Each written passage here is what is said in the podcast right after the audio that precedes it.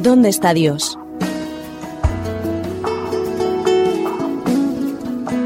Esa es la pregunta que miles de personas se hacen alrededor del mundo cuando contemplan el dolor y el sufrimiento que reinan en la sociedad.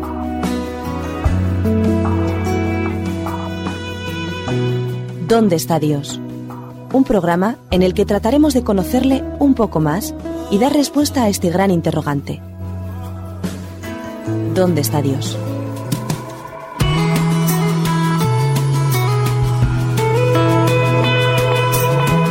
Bienvenidos amigos a un programa más de ¿Dónde está Dios? Vuestro programa favorito, lo sé. Eh, Sabéis que estamos hablando últimamente del tema de los mandamientos. Vamos a hacer un repaso de los mandamientos uno a uno. Y hoy para nuestro programa tenemos a un invitado especial. Seguro que conocido de muchos de vosotros, ¿a que sí? Hola Pablo, ¿qué tal?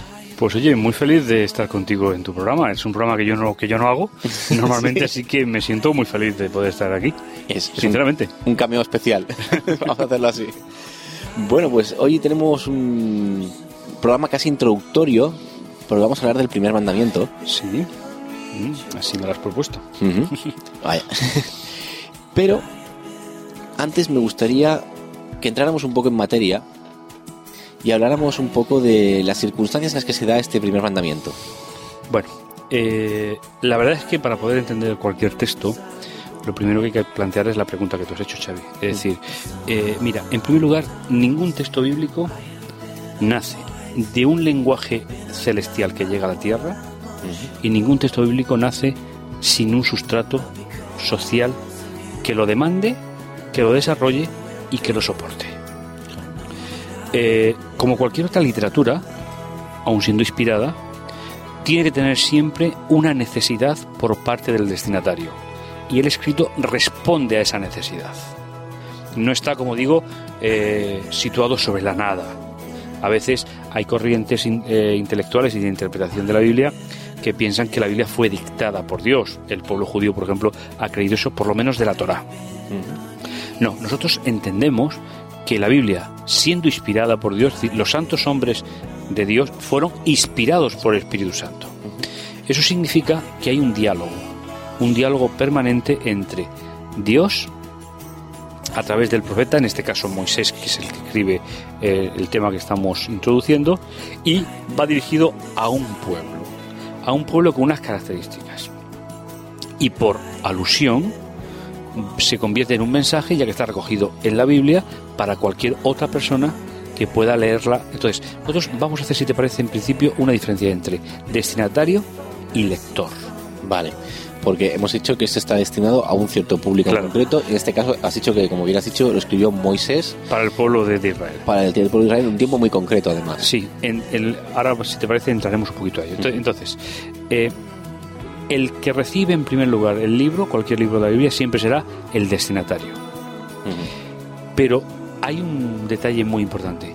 Cuando termina la etapa natural, física del destinatario, eh, entramos en la época del lector. Y el lector tiene que sentir la misma importancia del texto que lo tuvo el destinatario. ¿Por qué? Porque viene de parte de Dios. Pero hay que hacer algo más. En primer lugar, nosotros estudiamos a través de una traducción. Sí, evidentemente lo que leemos está traducido. El destinatario de- no. El destinatario lo recibía directamente en su propia lengua. Nosotros, como lectores de todos los libros bíblicos, partimos de una, de una traducción. La traducción no es inspirada. No hay ninguna constancia de que los traductores sean personas inspiradas. Por lo tanto, hay un pequeño matiz que iremos dando eh, a, eh, a lo largo del, del programa y es la traducción estará siempre bien hecha, porque la palabra de Dios es palabra de Dios. Solo que leyendo el texto en las claves del, del destinatario y no del lector, nos vamos a, a situar precisamente en el mismo encuadre, en el mismo, eh, es lo que el- en la teología ha llamado sui leven, es decir, lo que es el contexto, lo, lo que es la, el, el- el- el marco, ¿para, ¿para qué? Para que yo me convierta no solo en un lector, sino me convierta en un destinatario, que finalmente es la intención del texto bíblico.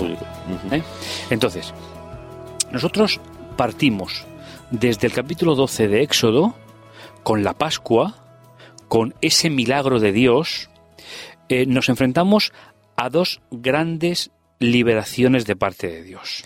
El momento de la Pascua, estamos hablando de la liberación de los De Egipto, judíos de Egipto. De Egipto, capítulo 12 de De Éxodo. Éxodo.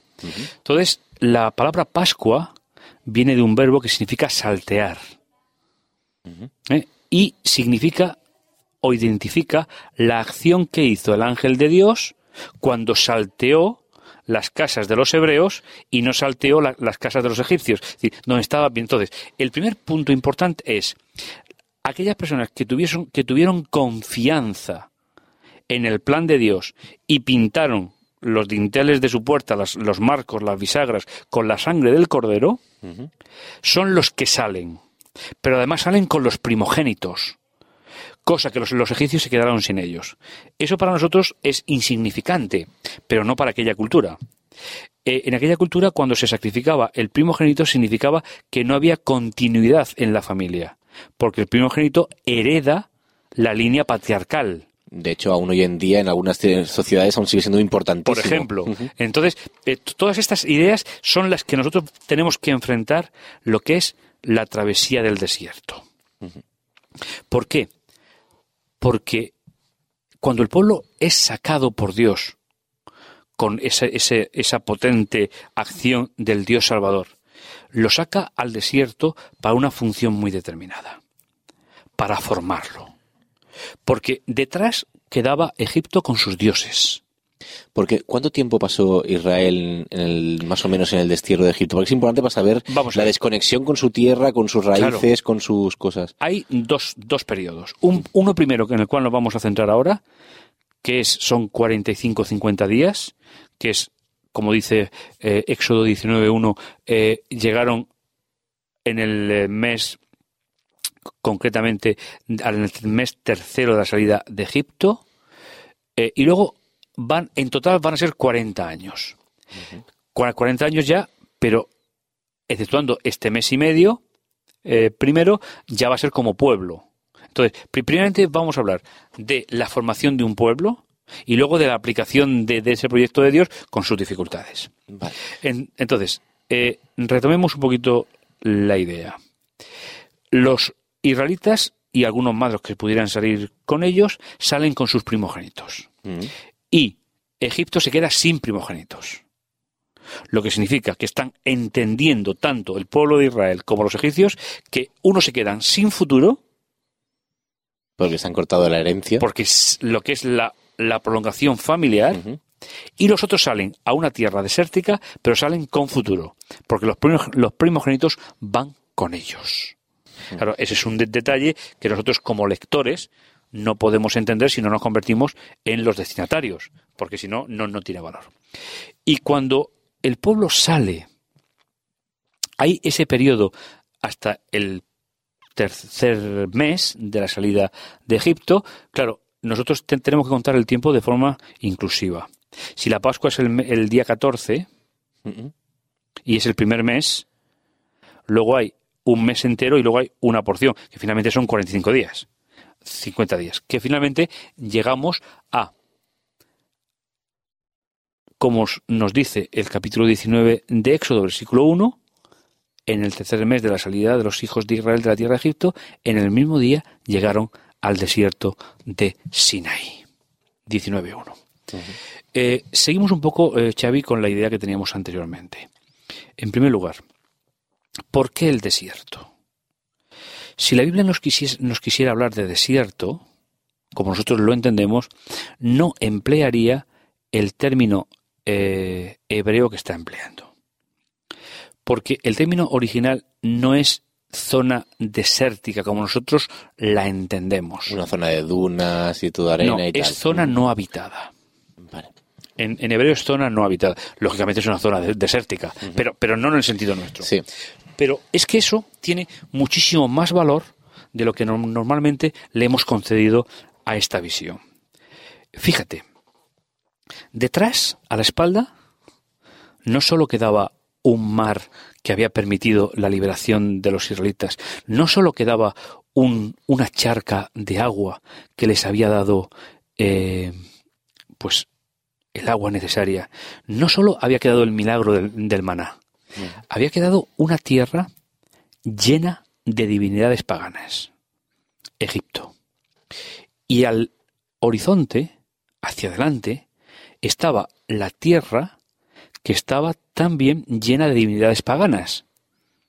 La zona no habitada es la zona donde ninguna de los, de los dos de los dos divinidades había nunca colonizado ni, ni había puesto ningún templo pagano porque no había nadie. O sea, estaba libre de cualquier influencia externa Justamente. que pudieran tener. Entonces, fíjate qué idea más fantástica no nos da el te- Primero, no, no está hablando de un desierto con el sentido nuestro, Mm.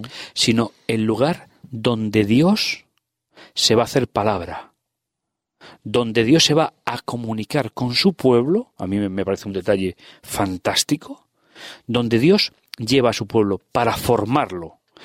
Primero, eliminarle los conceptos que durante 44 Generaciones. 400 años, cuatro generaciones, había sido la religión de ese pueblo. Monoteísta, eh, politeísta, creían en la inmortalidad del alma, creían en el sacrificio de los niños, la prostitución religiosa, eh, la adoración al sol. O sea, se habían imbuido de toda la religión Todo. egipcia, había ido, pra- había ido, mm, digamos, Es que, introduciéndose en su religión también.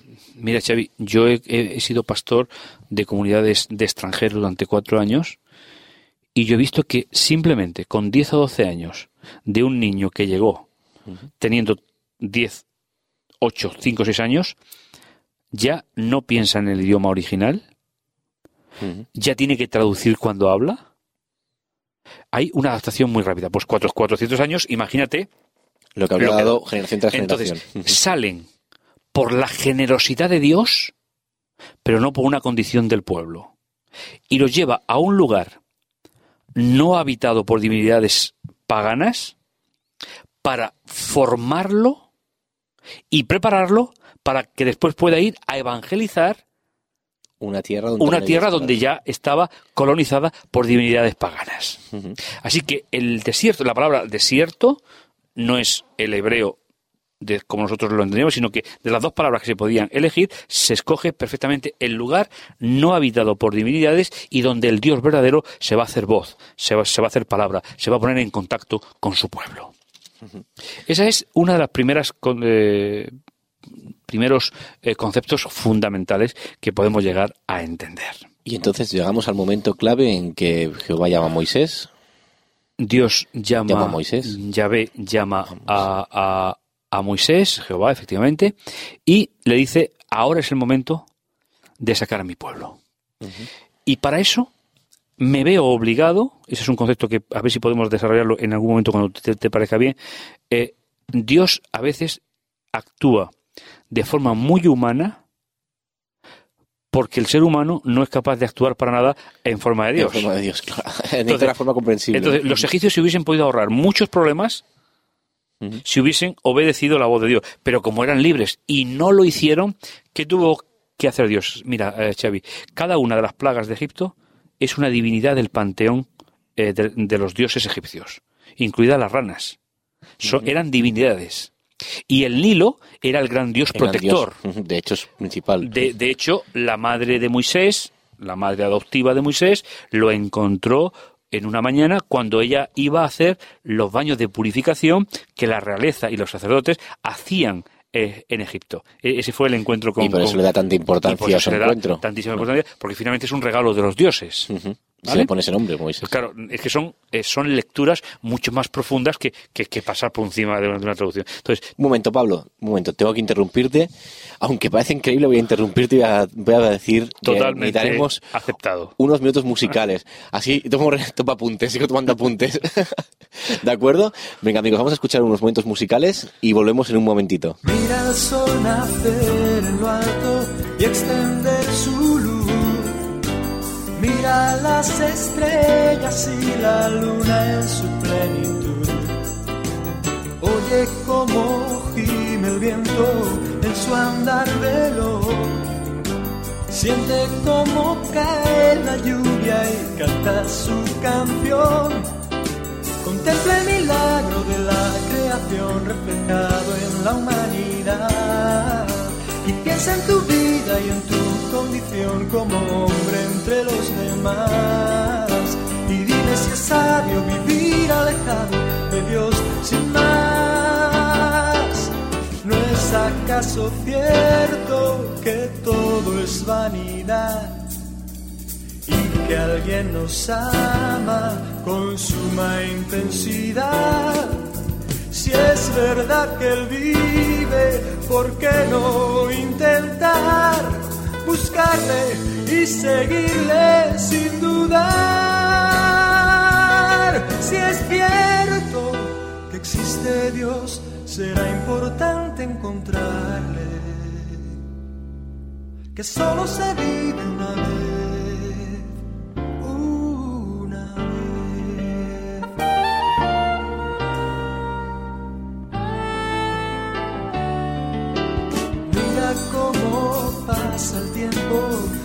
sin parar.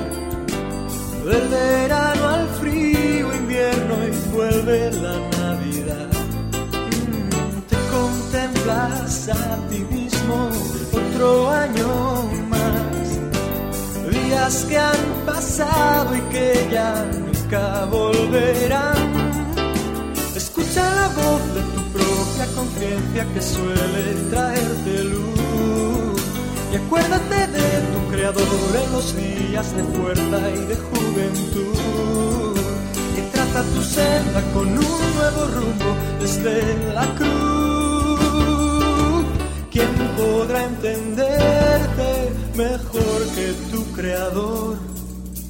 ¿Quién podrá llenarte mejor que el mismo Dios? ¿De qué sirve tanto placer y tanto afán? Si una deuda amarga es tu final, ¿por qué no amar más a Jesús que dio su vida por ti en la cruz? Que solo se vive una vez, una vez.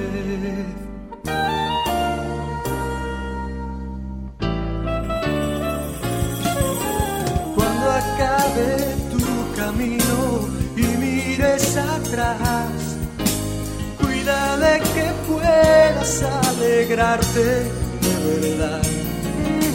Que tu rostro se ilumine de felicidad y compruebes que has vivido anclado en la verdad. Que no ha sido en vano tu tiempo en la tierra porque has caminado en luz, porque hubo un momento tranquilo en tu vida cuando aceptaste a Jesús. Podrás entender que fue mucho mejor amar la cruz. Párate y acepta el perdón y la bondad que Jesús te ofrece y que puedes alcanzar antes de que llegue el momento de partir y al final te tengas que arrepentir. Y llores en soledad por no haber hallado el camino que solo se vive una vez,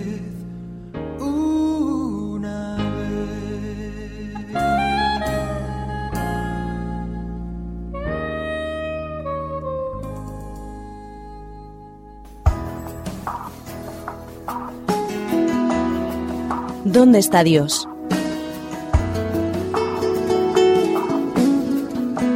Esa es la pregunta que miles de personas se hacen alrededor del mundo cuando contemplan el dolor y el sufrimiento que reinan en la sociedad.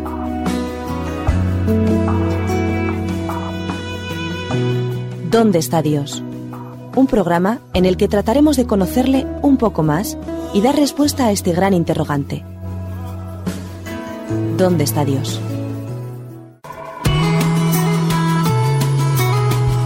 Ya estamos aquí de nuevo. Vamos a ver, estábamos hablando de Egipto, de su sociedad. ¿Por, por qué eran tan importantes la- las mujeres en Egipto? Bueno, porque en Egipto eh, las sacerdotes eran las mujeres, no los hombres. Entonces a partir de ahí se monta toda una estructura diferente a como nosotros estamos acostumbrados. En Egipto no había sacerdotes, eran sacerdotisas. Eso las películas no lo han No se, mostrado. ve, no se ve mucho, ¿no? Entonces, ¿quién era una de las jefas del grupo de sacerdotes? Lóg- Lógicamente, la hija del faraón. Si, si te das cuenta, es la hija del faraón quien adopta. A Moisés. Eh, eso es un contraste con la sociedad patriarcal, porque en Egipto era una sociedad matriarcal. Heredaban las hijas. ¿eh? Aunque tengamos la idea por películas y por Claro, libros de pero que, eran que los- el cine es cine. Hace mucho daño. No, sí. no, simplemente para pasar un rato, pero, pero poco más. Entonces, fíjate qué detalle más bonito.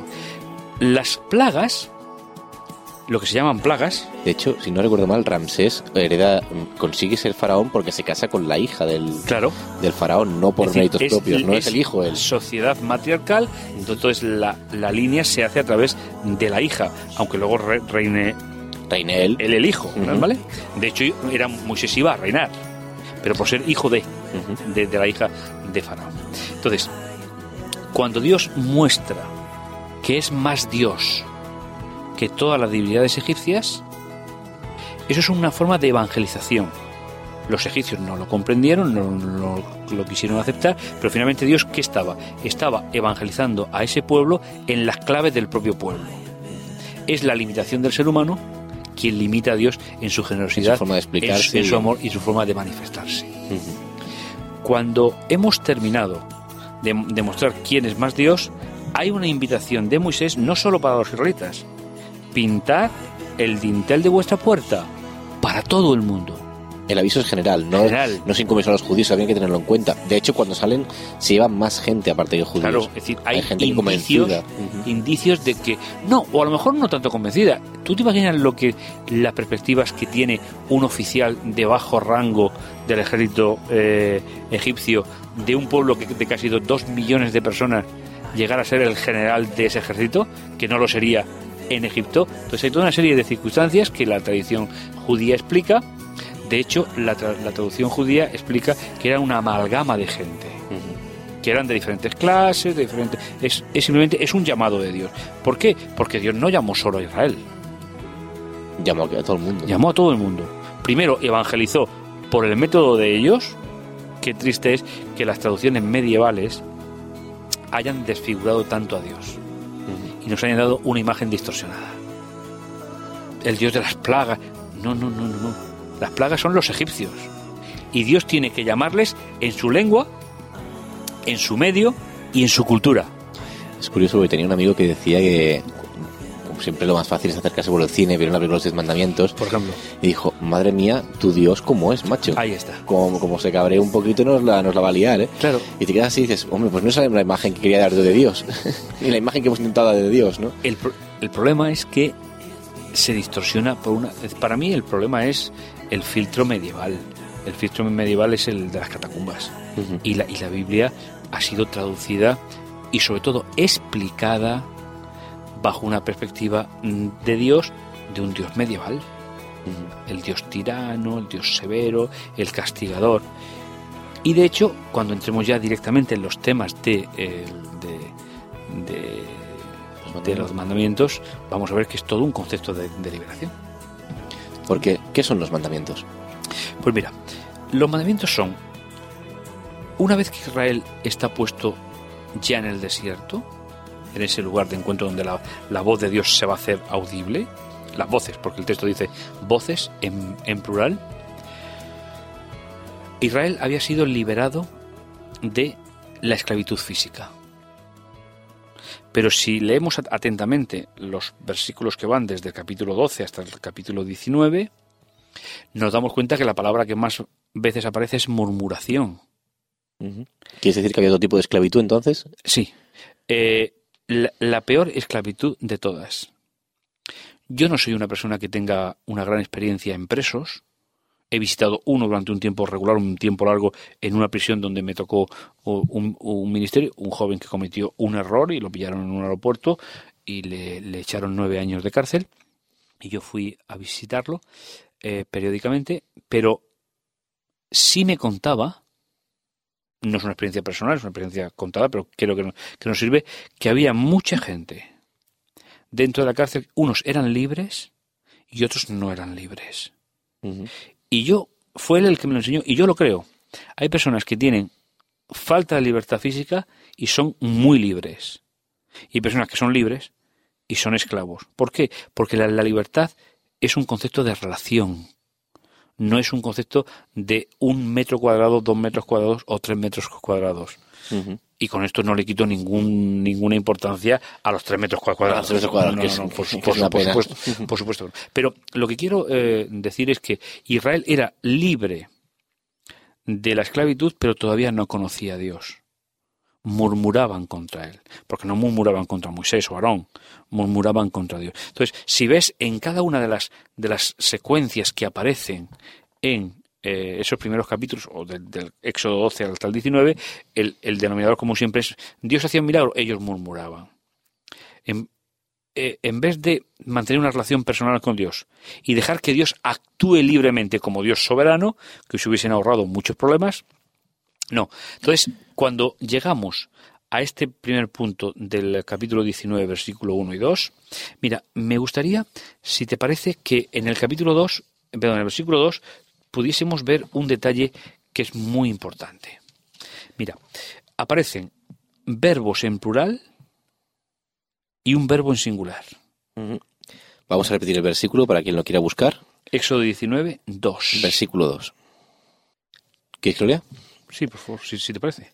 Habían salido de Refidim y llegaron al desierto de Sinaí, y acamparon en el desierto, y acampó Israel delante del monte. Fíjate, tres verbos en plural, un verbo en singular. Los verbos que habla de la travesía del, del desierto están en plural. Y el verbo que habla de la situación frente al Sinaí, es decir, frente a donde la voz de Dios se hace audible, está en singular. ¿Eso significa que ya eran un pueblo?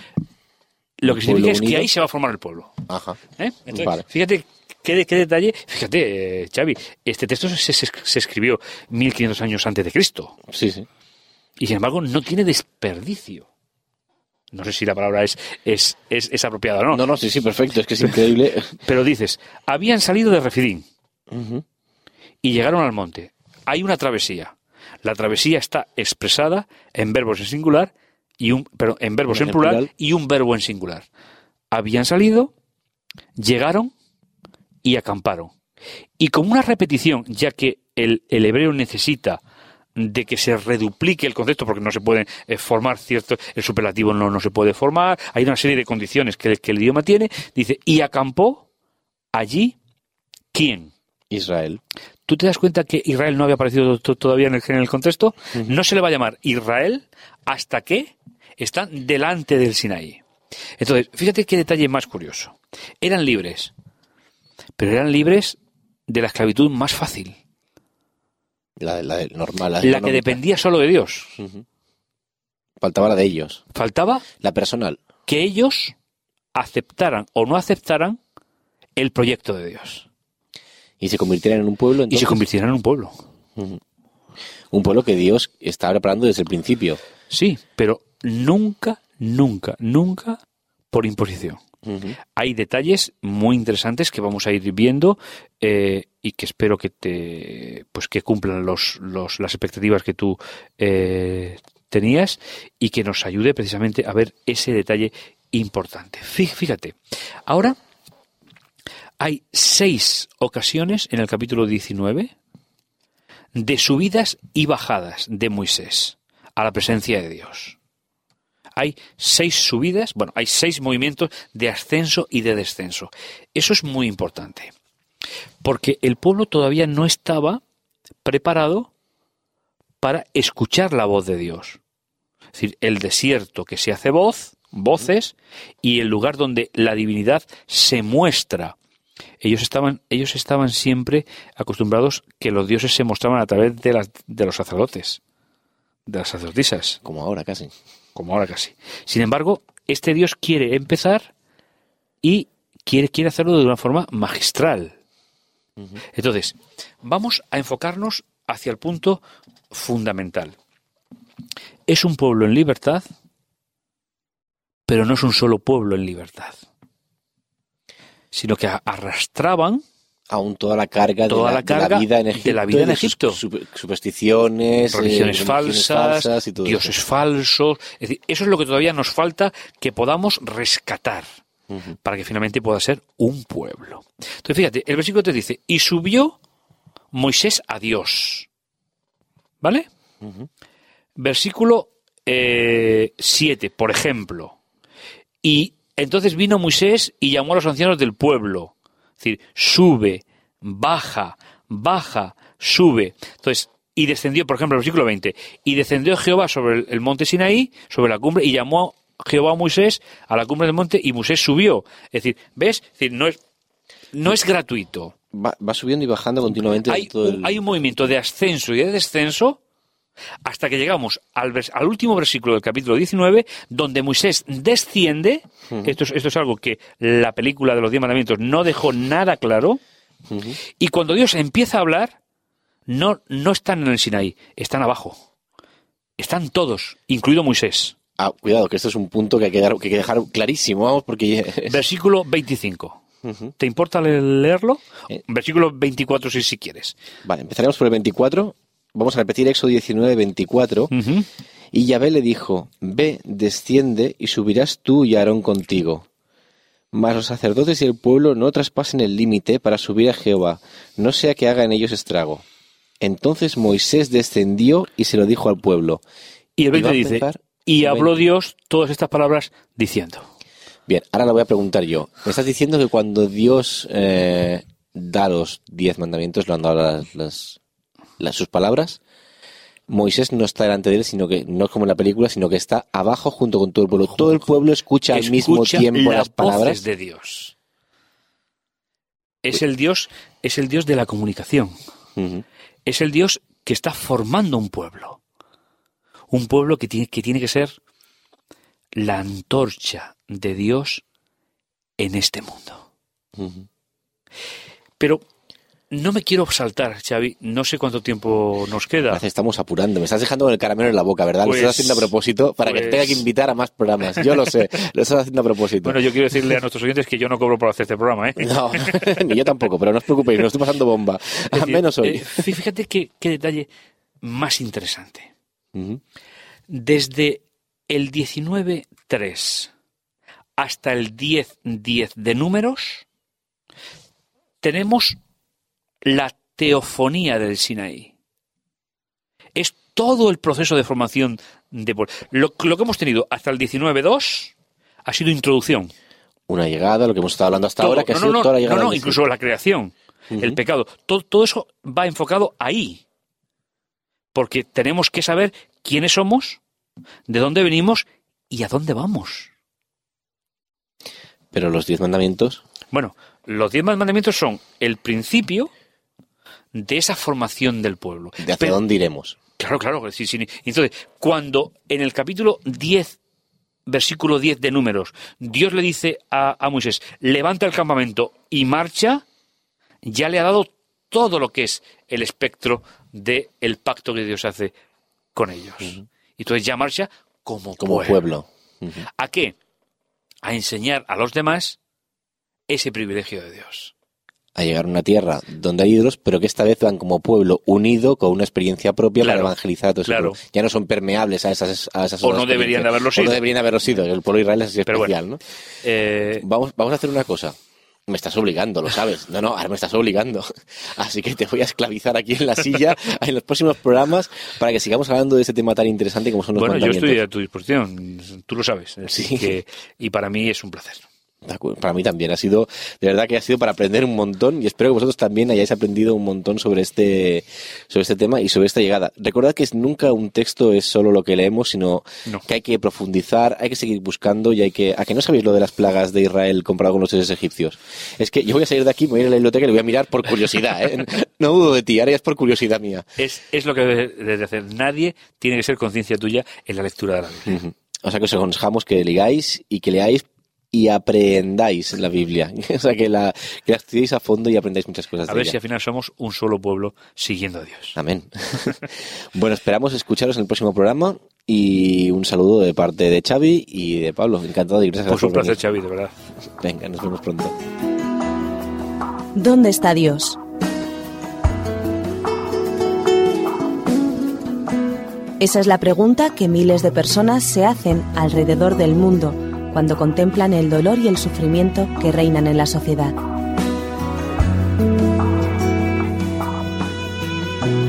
¿Dónde está Dios? Un programa en el que trataremos de conocerle un poco más y dar respuesta a este gran interrogante. ¿Dónde está Dios? Producido por hopmedia.es